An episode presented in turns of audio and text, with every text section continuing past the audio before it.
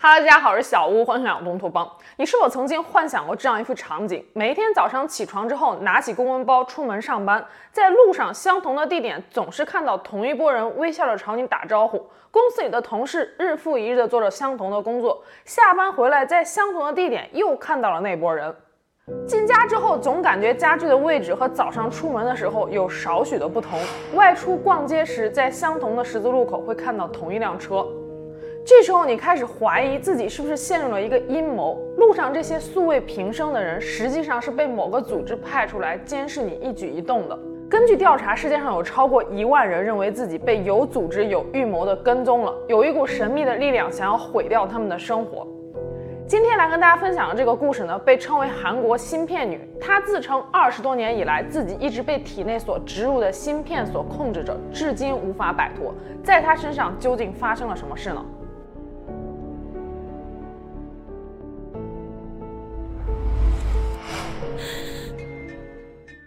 零零八年，美国 Fortune 论坛的 X 超自然板块，一个网友在浏览一个专门黑入并且偷窥那些没有安全防卫的摄像头的骇客网站的时候，无意中发现了一个有一些诡异的镜头。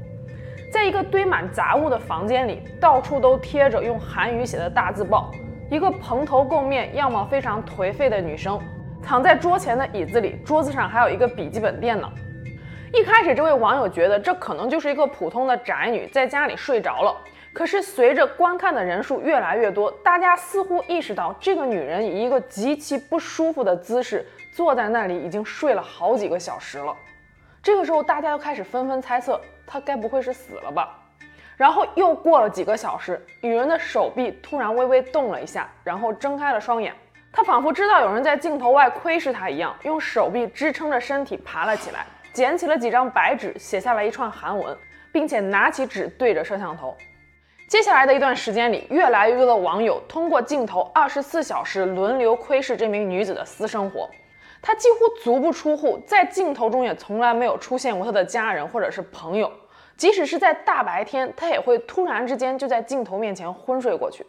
上一秒钟，她还在往嘴巴里塞吃的，下一秒钟，她的大脑就好像突然接收到什么指令一样，突然伏地睡去。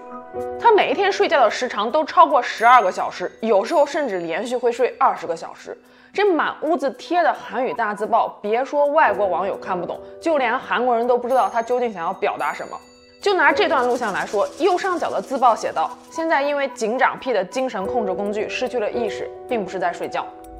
还有这段录像中的自报，字面意思是下午三点钟开始失去意识，二十个小时一秒钟都没醒过，十点到十二点之间撒泼。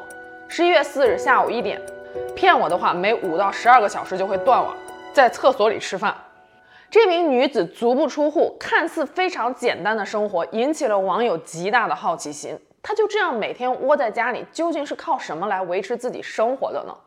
广大被福尔摩斯附身的网友们开始调查这位女性的真实身份。不久之后，Fortune X 板块的一位匿名者扒出了这名女子的博客。他虽然没有公开自己的名字，但是在博客的内容中透露了他这诡异行径的缘由。这位女子声称，她自从1999年开始就被韩国的一名叫做 P 的警长跟踪。有一次，P 警长将她打晕之后，在她的脚踝处植入了 Very Chip 这种芯片。通过芯片，P 警长不但可以控制她的睡眠，甚至能够看到她所看到的一切，听到她所听到的一切。因为芯片的植入，他经常感到头晕、恶心、呕吐，有时候甚至还会吐血。他说，P 警长常常会趁他睡觉的时候，悄悄潜入他的房间里面，在他身上植入细菌，然后观测之后的反应。这名女子还经常会在博客中抛出一些她的脚踝因为植入芯片而肿胀的图片。据他所说，警方后来知道他得知了芯片被植入的位置，于是趁他睡觉的时候，又悄悄地潜入他家，把芯片移植到了其他的位置。现在他双脚的脚踝、小脚趾以及眉骨下方都被植入了芯片。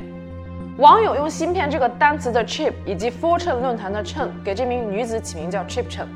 Chip Chen 担心自己突然之间昏睡过去之后，P 警长会潜入他家对他图谋不轨，于是他在房子里面安装了几个摄像头来监视自己昏睡之后房间里的一举一动。从2006年开始，Chip Chen 就过上了足不出户的隐居生活。他说，警方如此跟踪和监视自己，完全就是为了得到他父母留给他的十亿韩元的遗产。这笔遗产似乎解释了 Chip Chen 为什么可以不用工作也能维持基本的生活。二零零五年三月，Chip Chen 为了躲避 P 警长及其手下的追踪，来到了澳大利亚，在澳大利亚待了五个月，期间并没有发生任何事。二零零五年九月，Chip Chen 从澳大利亚转移到了新西兰。他自称在新西兰期间，警长 P 又跟了过来，对他又开始了精神控制。他说家里的东西会无缘无故的丢失，还怀疑有人在自己的化妆品里面投毒，导致自己皮肤大面积溃烂。二零零六年三月，Chip Chen 离开了新西兰，逃去了加拿大，但是发现身在国外仍然不能够摆脱 P 警长，于是，在二零零七年三月决定返回韩国。在 Chip Chen 的博客中，还可以看到那些所谓的跟踪他的警长们。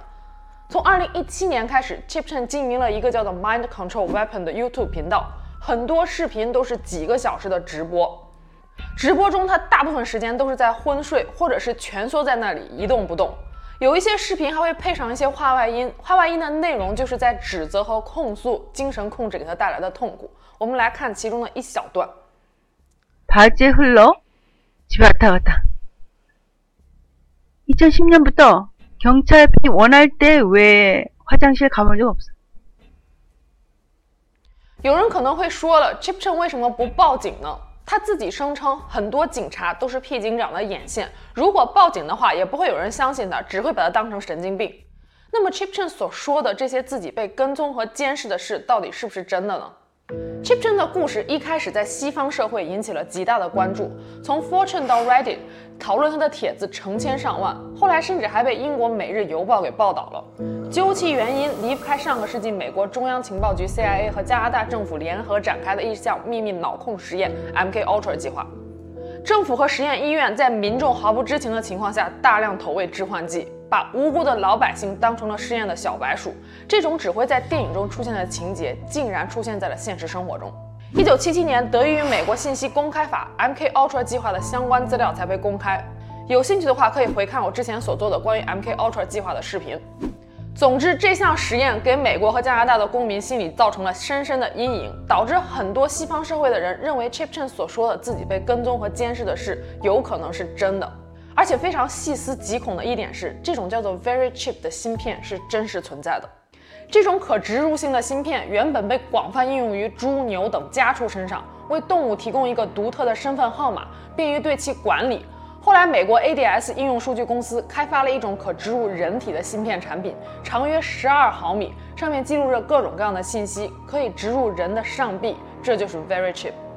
VeryChip 被开发的初衷是将各种各样的医疗数据记录在芯片上，然后再将芯片植入人体之后，通过 GPS 定位就可以得知佩戴者的实时位置。一旦发生任何突发性的医疗事故，就可以马上进行施救。初衷是好的，可是 VeryChip 推出之后引起了极大的争议。究其原因，最根本的是它严重侵犯了人的隐私权，甚至还有很多基督教徒说 VeryChip 就是末时代的兽印。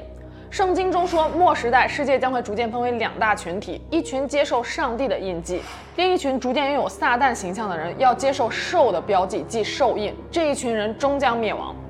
总之呢，在一片争议声中，二零一零年 VeryChip 停产了。但是 VeryChip 这种芯片是真实存在的，并不代表 Chip Chen 所说的话就一定是真的。他所说这些话中最矛盾的一点就是，他声称警长 P 这么多年来监视和跟踪他，是为了图谋他的财产。可警长 P 完全可以趁他昏睡的时候将财产秘密转移走，根本用不着拖这么多年。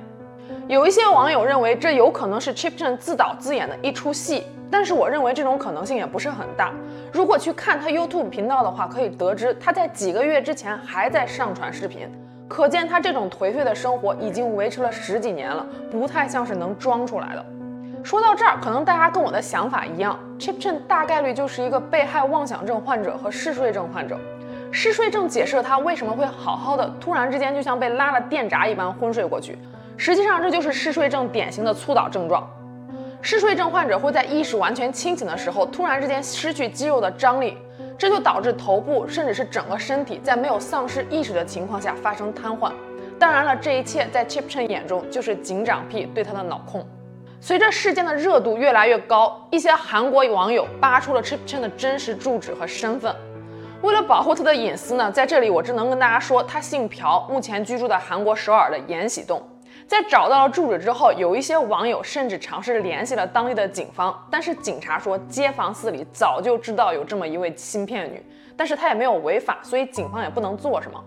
有一些按捺不住好奇心的网友们曾经亲自登门拜访芯片女，这其中有韩国当地的网友，当然也不乏一些坐着飞机从国外来的人。可是这些人的突然到访，让 Chip Chen 更加相信自己被跟踪的臆测，导致情况更加恶化。所以，如果真的替他着想的话，还是不要去打扰他的生活为好。那么，抛开 Chip Chen，我最后想跟大家来聊一个非常特殊的群体，那些认为自己被集体跟踪了的人们。集体跟踪的英文名称是 gun stalking，最初是由东德情报组织史塔西所发明的，是一种成本非常高的监听监视手段。说白了，就是找很多人去一起监视一个目标者。比如说，目标者在出门的时候，在路上可能会看到一些不起眼的路人，这些路人有可能和目标者擦肩而过，有可能在不远处的商店里默默地注视着目标者。起初，目标者可能不会在意这些人，认为他们出现只是一种巧合。可是，这种监视是一种长期性的计划，随着时间的推移，同样的面孔经常出现在同样的时间和地点，这个时候，目标者就会怀疑自己是不是被跟踪监视了。视频的开头我也提到，统计资料显示，当今社会至少有一万人认为自己被集体跟踪了。心理学家们认为这些人是患上了妄想型精神分裂，因为集体跟踪是一种成本非常高的监听监视手段。试想，一个普通人哪会有组织愿意花大价钱去跟踪和监视你呢？但是那些认为自己被集体跟踪了的人们，坚信自己的认知是真实可信的。电影《楚门的世界》，相信不少人都看过。影片中刻画了一个非常荒诞的故事。主人公楚门是一个三十多岁的美国男人，他表面上过着与正常人完全相同的生活，却不知道有上千台摄像机对着他，监视着他生活中的一分一秒。直到有一天，他意外地发现，早就去世的父亲再次出现的时候，他开始意识到周围的朋友、同事，甚至是妻子都在欺骗他，一种恐惧油然而生。他决定不惜一切代价逃离他生活的地方，最终绝望地发现，他面前的大海和天空竟然是巨大摄影棚的一部分。电影落幕之后，大多数人可能都会置之一笑。电影中的情节无论再引人入胜、细思极恐，那终究是电影，不可能成为现实。可是那些认为自己被集体跟踪了的人们，就像电影中的楚门一样，无论如何都走不出那片幻境。他们觉得自己二十四小时被监视，而这种监视令人窒息。周围的人也不理解自己，只是单纯的认为他们就是脑子有病。而这些被集体跟踪的妄想症患者，大多数都患有抑郁症。他们一朝发现自己被集体跟踪之后，整个世界完全崩塌了，就像是被迫服下了《黑客帝国》中的红色药丸一样。在《黑客帝国》中，网络黑客尼奥发现，看似正常的现实世界，实际上是由一个名为矩阵的人工智能系统所操控的。当尼奥见到黑客组织的首领墨菲斯的时候，墨菲斯给了他两个选择：要么吞下蓝色的药丸，回到虚拟世界忘记一切；要么吃下红色的药丸，去了解关于黑客帝国的真相。You take the blue pill, the story ends. You wake up in your bed and believe whatever you want to believe. You take the red pill, you stay in Wonderland, and I show you how deep the rabbit hole goes.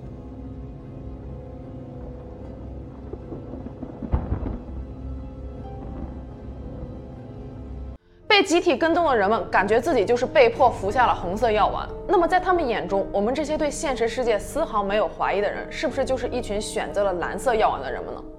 最后的最后，我们回到 Chip Chen 的故事，不知道大家有没有察觉到，整个事件中最恐怖的部分，好像是一开始一群外国网友通过某黑客网站黑入了 Chip Chen 安装在家中的摄像头，这才发现了他的存在。这难道不就是一种赤裸裸的监视吗？好了，今天就到这里，我们下期节目见了，拜拜。